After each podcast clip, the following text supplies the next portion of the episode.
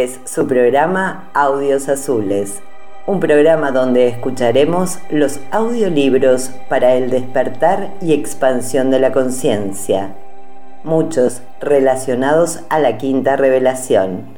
Esperamos lo disfruten.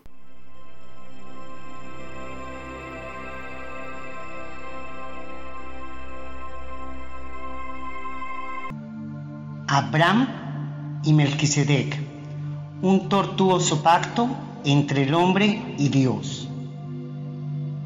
Capítulo 1. La encarnación de Maquiventa Melquisedec. Soy Maquiventa Melquisedec, sacerdote de él, el león, el Dios altísimo, el solo y único Dios. Dijo de repente, aunque en tono afable, nada más entrar en la tienda de aquel pastor. El joven se quedó estupefacto al verlo asomar por la tienda en la radiante noche de las montañas de Judea. Aquel desconocido era bastante alto, de unos 60 años y una presencia imponente. Se dirigía a él en su propia lengua, aunque en unos términos que no llegaba a entender del todo. Me llamo Amdón. Nunca te había visto antes. ¿Eres de aquí? Le preguntó mirándolo con atención a la luz de la antorcha que acababa de encender. Aún no se había recuperado de su asombro, pero no sentía temor alguno hacia aquella persona que decía llamarse Maquidenta Melquisedec, un nombre que jamás había oído antes. Tenía una mirada noble y una sonrisa afectuosa, casi paternal.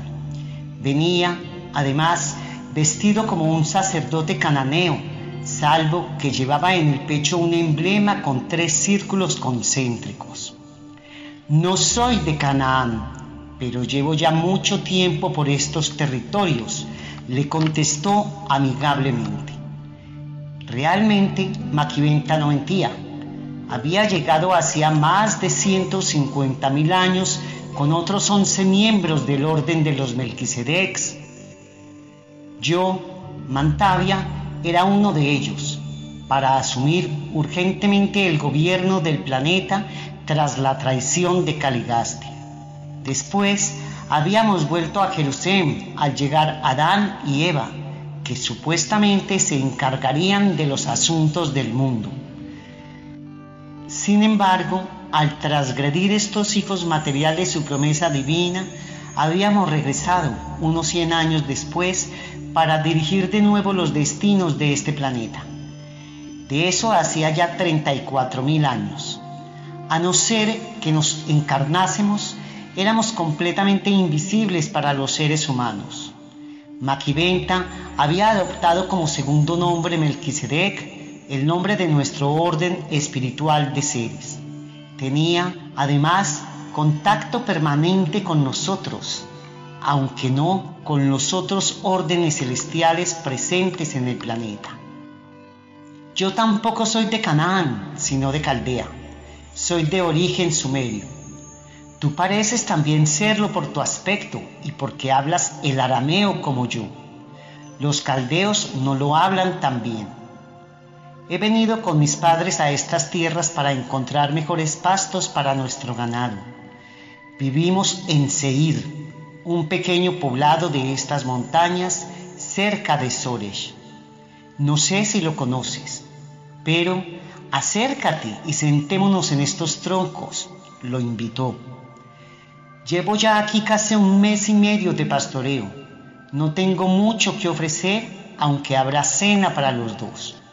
Maquiventa se quedó un momento pensativo.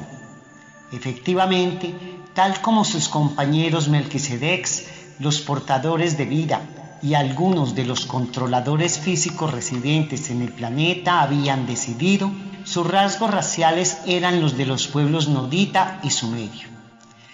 Le habían creado un cuerpo para que aparentara ser uno más de los habitantes de aquellos territorios y facilitarle su misión, pero no podía entrar en detalles y desvió algo la conversación.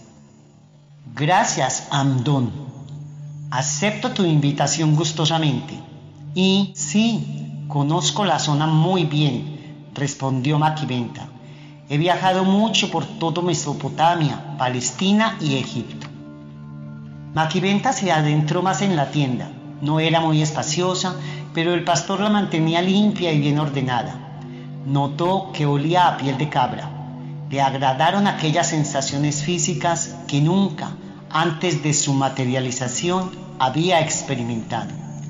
Nada más encarnarse y aparecer súbitamente como un hombre adulto, sin ojos humanos que lo presenciaran, había percibido los olores del bosque en aquella primavera pujante, la humedad del ambiente, la brisa que jugueteaba entre las hojas de los árboles.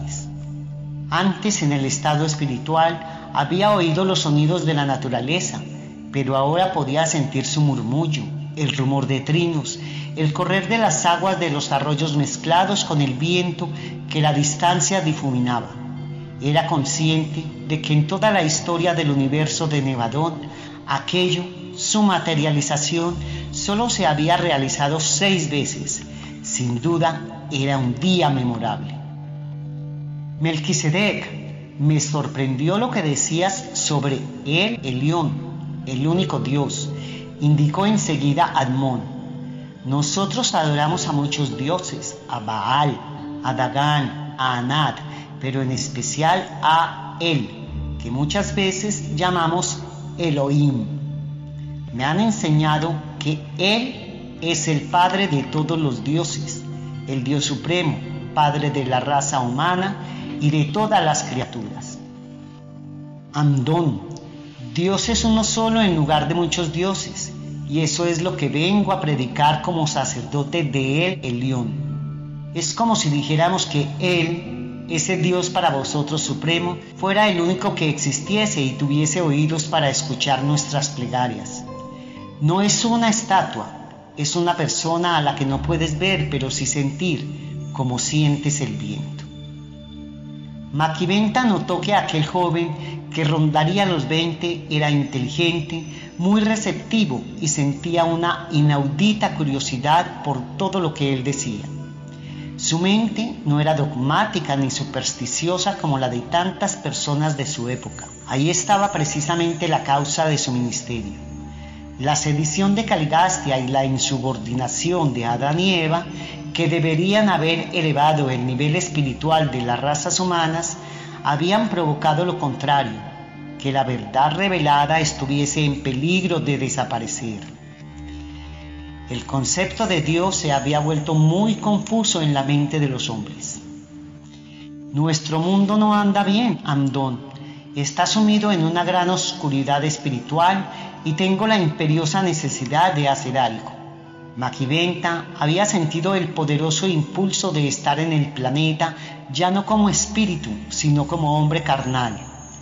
Él mismo se había ofrecido como voluntario ante nosotros y ante los altísimos de Edentia para mantener la luz de la verdad en Urantia, el planeta 606 de Satania, y se había aceptado su propuesta que había recibido también la conformidad de las autoridades del lugar de salvación, la capital de Nevadón. Amaba el planeta, lo conocía desde antes de que la vida llegara a él. Había estado con el primer grupo enviado por las autoridades de Jerusalén hacía 900 millones de años examinando el planeta para luego realizar un informe respecto a su adaptación como sede de la vida. ¿Cómo lo piensas hacer, Melquisedec? le preguntó el pastor, de algún modo consciente de la ardua labor que el sacerdote tenía por delante. Quiero fundar una comunidad en la que yo pueda instruir en estas verdades a muchas personas y enviar misioneros a todas partes del mundo. Ya tengo pensado el lugar. Está a menos de un día de distancia de aquí, en aquellas colinas que ves, entre el mar grande y el mar de Arabá, el mar salado, como se le llama aquí, respondió maravillado de la inquietud de aquel muchacho. ¿Por qué no la estableces en Seir, donde yo vivo? Hay poca población donde tú quieres. Además, yo te podría ayudar. Pasan dos grandes rutas comerciales de caravanas por allí, Amdón, que expandirán el conocimiento. Pero te lo agradezco. Voy a necesitar mucha ayuda. ¿Sabes ya el nombre que le vas a poner? Sí, Salem, que en hebreo significa paz. Es la que quiero traer a la humanidad. ¿Hablas también hebreo? Sí, además de tu lengua, hablo otras seis. Me servirán a la hora de transmitir mis creencias a todos los que las quieran oír. Siento asediarte con tantas preguntas, se lamentó Amdón. Y aún me queda una, pero cenemos ya. Me parece una excelente idea, dijo Maquiventa sonriendo. Tengo algo de hambre. Maquiventa jamás antes había experimentado esa necesidad fisiológica. Enseguida, el pastor preparó la cena. Comieron la carne de un cabritillo que había sacrificado el día anterior, algo de pan, leche y fruta. Y aquella fue la primera vez en su larga andadura en el universo que Maquiventa tomaba alguna comida material como ser físico. Después salieron de la tienda y, bajo el cielo tremendamente estrellado, siguieron conversando. Aquel extraño le continuó describiendo su misión al mismo tiempo que le hablaba de la realidad de Dios. En un momento dado preguntó al joven, ¿cuál es esa pregunta que aún no me has hecho? ¿Qué significan esos tres círculos concéntricos que llevas en el pecho? preguntó el muchacho sin dudarlo. No se atrevió a decirle que era el símbolo de la Trinidad tras haberle estado hablando de Dios como realidad única. Son los tres representantes de Él, el león, en este mundo. Ya te contaré más cosas si tenemos ocasión. Y, señalando hacia arriba con el brazo derecho, se volvió a Amdón y le dijo, piensa ahora en Él, el león, el Altísimo. Él es el creador divino de las estrellas del firmamento e incluso de esta misma tierra en la que vivimos, y también el Dios supremo del cielo. Y los dos se quedaron unos segundos mirando hacia el infinito por encima de los árboles y de las montañas que parecían una mancha claro oscura como aquella misma humanidad.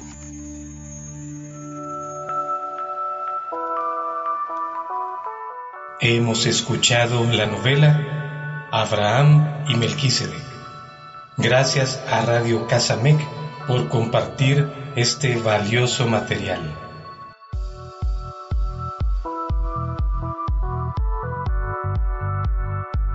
Instantes continuaremos con la lectura después de este recreo musical. I can wait another day until I call you. You've only got my heart on a string and everything aflutter. But another lonely night might take forever. We've only got each other to blame. It's all the same to me, love. Cause I know what I feel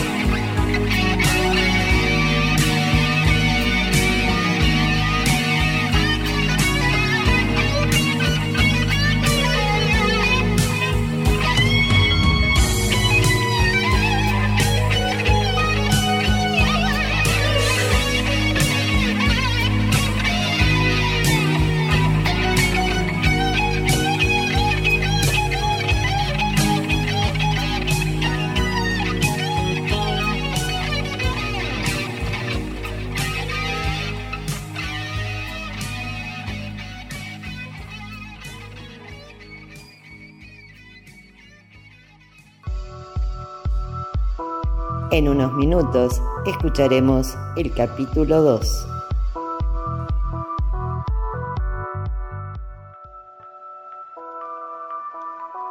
A continuación, y gracias a la colaboración de Radio Casamec a Radio Orantia, presentamos la novela Abraham y Melquisedec.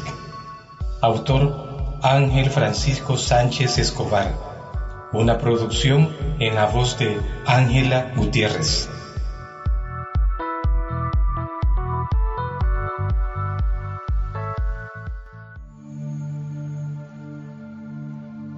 Abraham y Melquisedec, un tortuoso pacto entre el hombre y Dios.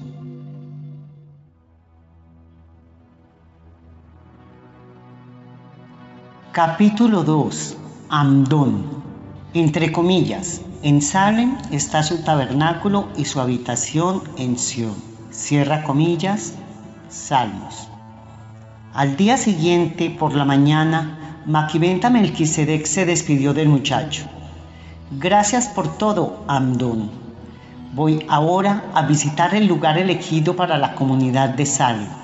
Será en la amplia cima del monte Sion, una de esas colinas que vemos desde aquí, le dijo sin poder explicarle que ya había estado allí, aunque en un cuerpo diferente, espiritual, antes de encarnarse a pocos metros de su tienda y que todo estaba bien planificado desde las, entre comillas, alturas. Conozco muy bien la zona, Melquisedec, comentó Amdón. He pastoreado en el mismo monte Sión y en muchas partes de los montes de Judea. Tengo que ir lejos con las ovejas cuando escasean los pastos. Si permites que un joven como yo te aconseje, me parece un excelente lugar para que formes esa comunidad a la que enseñarás acerca de ese único Dios al que llamas el Elión. Su altura os protegerá de tribus hostiles, pero debéis tener cuidado con el torrente Ginón, uno de los tres que cruzan ese territorio os sufriréis algunas inundaciones. No había oído de ese torrente, dijo Maquiventa extrañado. Solo conocía dos, el Cedrón por el lado oriental y el Tiropeón que cruza la altiplanicie de norte a sur y que nos proveerá de agua. Es prácticamente imperceptible en verano, pero muy intenso cuando llegan las lluvias. Recorre esa altiplanicie por el sur y el oeste. Ten cuidado, insistió el joven, con el jinón. Hace unos dos años, en primavera, mientras me encontraba allí, se anegó todo repentinamente por la abundante lluvia y muchas de mis ovejas perecieron ahogadas. Casi me lleva a mí la fuerte corriente. Así lo haré. Maquiventa, lleno de admiración, se quedó mirando a aquel joven. No se había percatado, a pesar de su rango espiritual, de que había un tercer torrente que podía provocar esas inundaciones. Tendría que rehacer el plano que había diseñado para la comunidad. Gracias, Amdón. ¿Me haces un gran favor? Necesitarás manos de obra para ir construyendo el asentamiento y abundante provisión de pieles de cabra para las tiendas, continuó Amdón. Pues sí, efectivamente, afirmó Maquiventa atónito al oírle hablar con tanta madurez y amplitud de miras. No dejaba de sorprenderle a aquel muchacho que parecía un ángel disfrazado de pastor. Realmente había decidido traer la mano de obra necesaria y las pielas de Hebrón o Arab a medida que acudían los fieles a Salem. Hablaré con mis padres, dijo Amdón entusiasmado. Seguro que te podremos ayudar. Cerca de Sión solo hay tribus esparcidas siempre guerreando, que te ayudarán bien poco. Ven a Seir cuando hayas inspeccionado el terreno. No te llevará más de jornada y media. Yo ya vuelvo a casa. Muy bien, veré lo que hago, respondió Maquiventa sin querer darle mucha seguridad. Pero antes de despedirnos, me gustaría que aceptaras estas pieles de mi tienda para que sea la primera que coloques y te sirva como refugio por la noche. Me harás un gran honor. Y algo más, continuó el chico.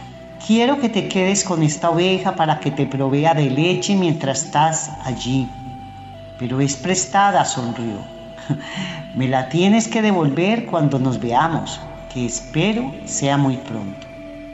Te lo agradezco y te compensaré en cuanto me sea posible. Ha sido una bendición conocerte, dijo Maquiventa, realmente emocionado por su bondad mientras le estrechaba fuertemente la mano. Lo hago con gusto. Nuestra charla anoche sobre el gran creador de todo el firmamento me ha hecho sentir una persona distinta. Con eso ya me siento suficientemente compensado. Una vez que se alejaron, Maquiventa se dirigió al monte Sión con la oveja y un gran fardo a sus espaldas, pero no sentía el peso. Aquel chico le daba fuerzas y, aún más, esperanzas en que la humanidad podría aceptar sus enseñanzas y salir de la oscuridad. Llegó pronto al sitio elegido y, desde su particular perspectiva humana, percibió la belleza del lugar de una forma completamente diferente a la de antes de encarnarse. Era sin duda más limitada, pero más intensa. La espesa vegetación de aquellos montes tenía, a la luz del día, un verdor brillante, unido al sonido y a los olores de la vida humana, la misma que él ahora experimentaba. La cima del monte le siguió pareciendo la idónea por su amplitud. El monte Sión era parte de una cadena de montañas que atravesaba Palestina de norte a sur. Desde allí percibió con sus ojos de mortal el tercer torrente del que le había hablado el joven. Salem estaría en un lugar estratégico a poco más de 50 kilómetros al oeste del Mar Grande y a 30 kilómetros del Mar Salado. El monte estaba situado a casi 800 metros sobre el nivel de este mar y a algo más sobre el nivel del Mar Salado. La ladera oeste de estas montañas, hacia el llano de la Cefela, que se extendía hacia el mar, era suave y de fácil acceso, mientras que la del este era bastante empinada. Maquiventa era consciente de que, a pesar de aquella situación natural de Sion, estaba en el centro de caminos que conectaba con muchas ciudades de Palestina. Constituía una de las grandes rutas comerciales existentes en aquel territorio. Enlazaba incluso Egipto y Asiria. Con la ayuda del Padre, mis enseñanzas se difundirán ampliamente, pensó complacido. No obstante, se encontró de momento solo y sin poder recurrir a fuerzas celestiales como los seres intermedios que le hubiesen ayudado a levantar los pilares de la comunidad. Decidió, pues, Tras unos días de reflexión, ir a Seir, ubicado también en una zona montañosa, al sur del mar salado. Tardó exactamente lo que el muchacho le había indicado. Allí buscó a la familia del pastor, que le fue fácil encontrar al dar su nombre. En cuanto llegó a la casa, llamó a la puerta. Enseguida le abrieron los padres del joven, que le miraron con un gran respeto. Antes de pedirle que entrara, el padre dijo, te esperábamos, sacerdote de El Elión, el Dios Altísimo. Cuenta con nosotros para lo que te haga falta. Muchos de Seir conocen ya de ti y de tus enseñanzas. Os traigo esta oveja, dijo Maquiventa, mirando complacido a Amdón, que se había acercado a la puerta. Ni él ni ninguno de nosotros que contemplábamos la escena con gran expectación, habríamos pensado jamás que todo comenzaría así.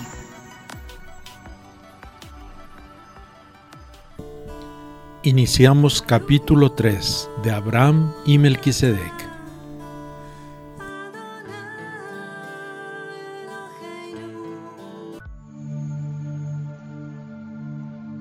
Abraham y Melquisedec, un tortuoso pacto entre el hombre y Dios. Capítulo 3. Fundación de Salem. Entre comillas, Melquisedec, rey de Salem, sacó pan y vino. Cierra comillas. Génesis. Dios no es la obra del hombre, proclamaba Maquiventa con tal autoridad y nobleza que emocionaba y no dejaba lugar a dudas sobre la verdad de sus manifestaciones. He aquí que las islas le son como polvo que se desvanece, y como son más altos los cielos que la tierra, así son sus caminos más altos que vuestros caminos, y sus pensamientos más que vuestros pensamientos. Dios es el creador y sustentador universal él ha creado la tierra y al hombre sobre ella. No la creó en vano, sino para que fuese habitada por seres que lo amaran y siguieran sus preceptos. Él es el primero y el último, y fuera de Él no hay nadie. Los cielos se desvanecerán y la tierra se envejecerá, pero su justicia permanecerá perpetuamente y os dará salvación por generación y generación. No temáis, dice el Señor, porque yo estoy con vosotros. No desmayéis, porque yo soy vuestro Dios. Y no hay más Dios que Él. Dios es justo y salvador. Como cada sábado, Maquiventa Melquisedec daba sus predicaciones en una gran tienda de piel adaptada para que sirviera temporalmente de templo. Tenía capacidad para albergar a más de 200 personas de pie. Desde este púlpito recordaba a menudo los siete mandamientos de Dalamatia e impartía a sus seguidores el concepto de un solo Dios, de una deidad universal, un creador celestial, un Padre divino. Aquel día Maquiventa predicó durante casi dos horas. Habían llegado nuevos fieles y siempre aprovechaba para dar instrucciones y las normas de conducta que había que seguir en Salem. En realidad, cada vez eran más los devotos que se acercaban a Salem buscando un consuelo que sus dioses ídolos no les daban. Existía el proyecto de construir un gran templo de piedra y argamasa en la esquina noroeste, la zona más alta del poblado, para atender a ese cada vez mayor número de personas y, al mismo tiempo protegerlo de posibles inundaciones. Para los alemitas, él era el sacerdote de El Elión o el sabio de Salem. Fuera de allí, en las tribus de las montañas, se le llamaba el jeque o el rey de Salem. Para sus más allegados era Melquisedec o simplemente el maestro. Poco a poco se iba corriendo la voz de que era un ser celestial venido de lo alto y esto le daba un halo de misterio que lo hacía admirado y venerado a la vez que temido por los supersticiosos clanes. Diez años después de su fundación, la extensa cima del Monte Sión, la colina más occidental de aquella región, se había convertido en un mar marrón brillante de tiendas de algo menos de un kilómetro cuadrado. No obstante, para tener autonomía de abastecimiento y hacerla más habitable para las personas que habían decidido quedarse allí a vivir, se estaban construyendo casas más permanentes de caña o de ladrillo, de adobe y se cultivaban sembrados y huertas. Maquiventa había organizado también un buen número de escuelas basándose en el ancestral sistema que los primeros sacerdotes setitas habían desarrollado en el segundo Edén. Los alumnos se instruían como sacerdotes, médicos y maestros y muchos de ellos como misioneros. Incluso introdujo la idea de un sistema de diezmos. Cuando Maquiventa terminó su predicación, el sol estaba ya bien alto y tras saludar a todos los que encontraba o se acercaban a él, se dirigió con paso, algo más rápido de lo usual, a su tienda acompañado de su núcleo más cercano de discípulos, entre los que estaba el brillante Nordán, el Ceneo y el mismo Amdón. Aunque ninguno de ellos le había dicho nada, Sabía que había algo que les preocupaba y no quería demorar más el asunto. Lo hablarían en su tienda. Con este grupo de dedicados hombres y mujeres podía mantener charlas más profundas. Con ellos sí podía hablar del universo global e incluso del universo perfecto de Abona. Melquisedec tu fama se ha extendido por todas las poblaciones de los alrededores, dijo Nordán mientras caminaban, sin querer comentar nada más de momento. Ahora no solo vienen de lugares cercanos como Hebrón, Arab, Beerseba, Gaza o Jericó, sino de otros más alejados del norte como Silo, Siquem o Semer. No es por mí, Nordán, Dios es grande y magnánimo y Él es quien está obrando este milagro. Bueno, dijo sonriendo, Andón me trajo a los primeros seguidores de Seir. Él mismo los encabezaba. Pero la verdad es que únicamente puedo enseñarles lo que tienen capacidad de asimilar sobre el cielo, la tierra, el hombre, Dios y los ángeles. He dejado que consideren a Él, el león, el Altísimo Padre de la constelación de Norlatiadec como el mismísimo Dios, y Herentia la capital de esta constelación como el cielo. Con vosotros es algo diferente, ya que os encuentro más preparados. También he observado que nunca les has hablado de la rebelión de Lucifer, añadió Nordán. Es verdad, no quiero crear en ellos ninguna ansiedad. Caligastia aún anda suelto, aunque no creo que se atreva a hacer sus fechorías con nosotros.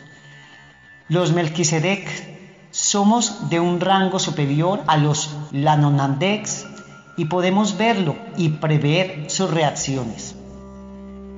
En este momento mi intención es alejar de esos ídolos a los cananeos y a los que acudan de otros lugares de Palestina y traerles sosiego sobre su vida futura. Quiero, además, y esto os lo puedo decir a vosotros, preparar al mundo para la próxima venida de Miguel, el Hijo del Hombre, creador de nuestro universo y de todos nosotros.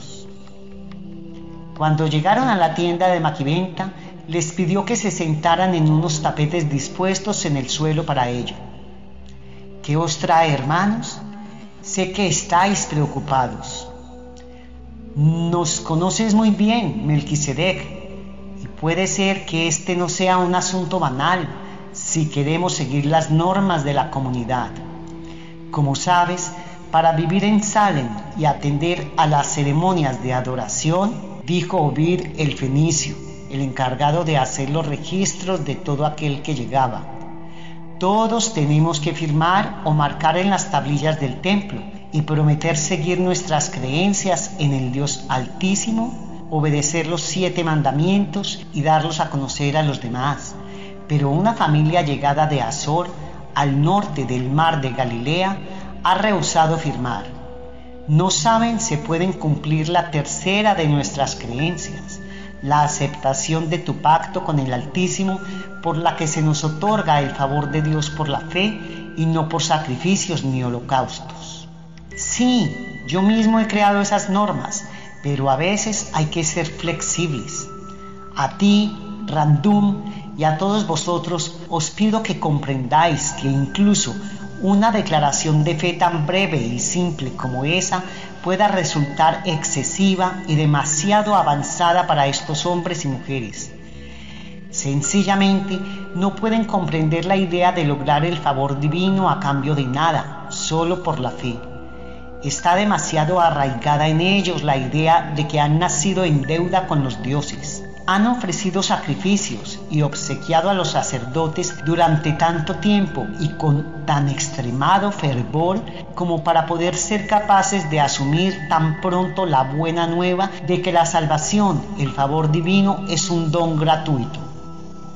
Si esta familia ha venido de tan lejos para estar con nosotros, dejando su ciudad natal e incluso sus posesiones, démosle un voto de confianza permitidle que asista a mis predicaciones y que vivan en nuestra comunidad.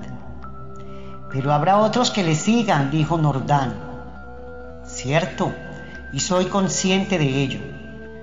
Vamos a hacer algo entonces.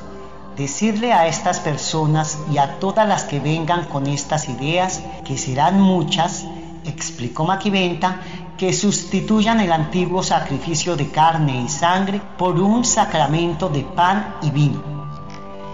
Que partan el pan de vida y lo repartan entre ellos y beban y compartan el vino, el fruto de la vid, dándole gracias a Dios.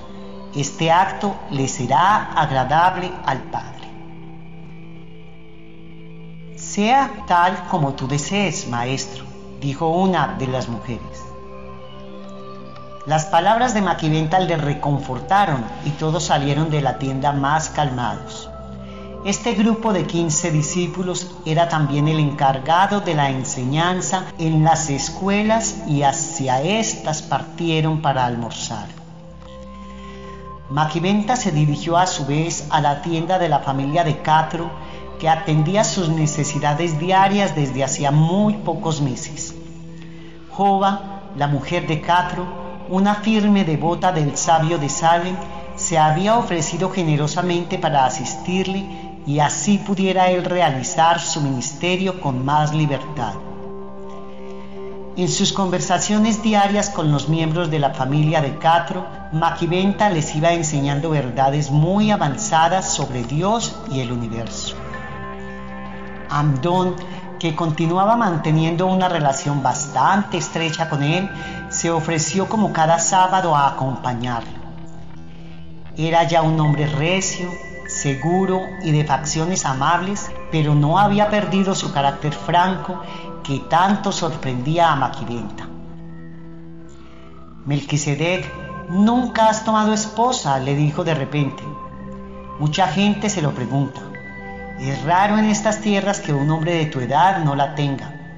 Hay muchas mujeres en la comunidad que estarían deseosas de casarse contigo. Te digo en confianza, apreciado Amdón, que mi condición espiritual no me permite hacerlo. Sería muy largo de explicar y no creo que lo entendieras, respondió Maquiventa con la voz calmada de siempre. Aunque veas que mi cuerpo físico es igual al tuyo, realmente no lo es, tampoco me verás envejecer. Realmente Maquiventa jamás podría haber dejado descendencia en la tierra. Su cuerpo físico, aunque similar al de un varón humano, era realmente del tipo de aquellos especialmente creados que utilizaron los 100 miembros materializados de la comitiva del príncipe Caligastia es algo que no portaba el plasma de vida de ninguna raza humana. Aunque tampoco estaba disponible el árbol de la vida en Urantia, podía vivir muchos años sin que su cuerpo se deteriorara, pero lo haría a la larga si seguía en el planeta. Debía haberme imaginado algo así, respondió Amdón respetuoso. Al llegar a la tienda de Catro, se dijeron adiós. Al anochecer, estando ya en su propia tienda para pasar la noche, vino Nordán y, tras saludarlo, sin que a Maquiventa le diera tiempo de decir nada, manifestó. Vengo contento, maestro. Aunque con cierta reticencia, la familia de Azor ha aceptado el sacramento que le propusiste de pan y vino. Es una buena noticia, Nordán, y quizás ellos mismos o algunos de los que están con nosotros recaigan en los sacrificios de sangre. Es difícil eliminar de repente costumbres establecidas desde hace tanto tiempo. Tendremos paciencia. El Padre está de nuestro lado. Al irse Nordán, Maquiventa salió de la tienda. Estaba tranquilo y satisfecho. Poco a poco se irían disipando los muchos obstáculos que sin duda aparecerían. Al norte se veía, a la tenue luz de la luna vieja, la silueta del monte Scopus y, cerca de él, al este, la del monte de los olivos, ambos envueltos en profundos valles que el astro menguante pintaba de gris ceniciento.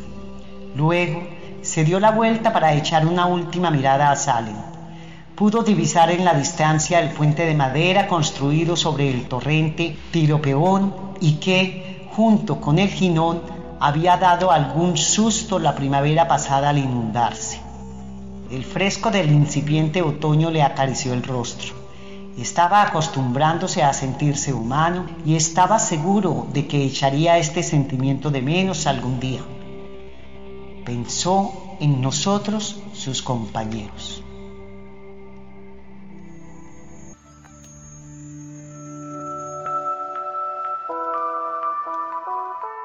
Hemos escuchado la novela Abraham y Melquisedec. Ojalá y hayan disfrutado de audios azules. Les solicitamos escribirnos y mandar sus comentarios y sugerencias a nuestras redes todas ellas como Casa MEC. Visiten nuestro canal en YouTube e inscríbanse. Asimismo, si gustan, pueden agregarse a nuestro grupo de WhatsApp en nuestra página www.casamec.com. Ahí podrán recibir cupones y regalos a partir de las bases en los diferentes programas. Les agradecemos y los esperamos en la próxima emisión.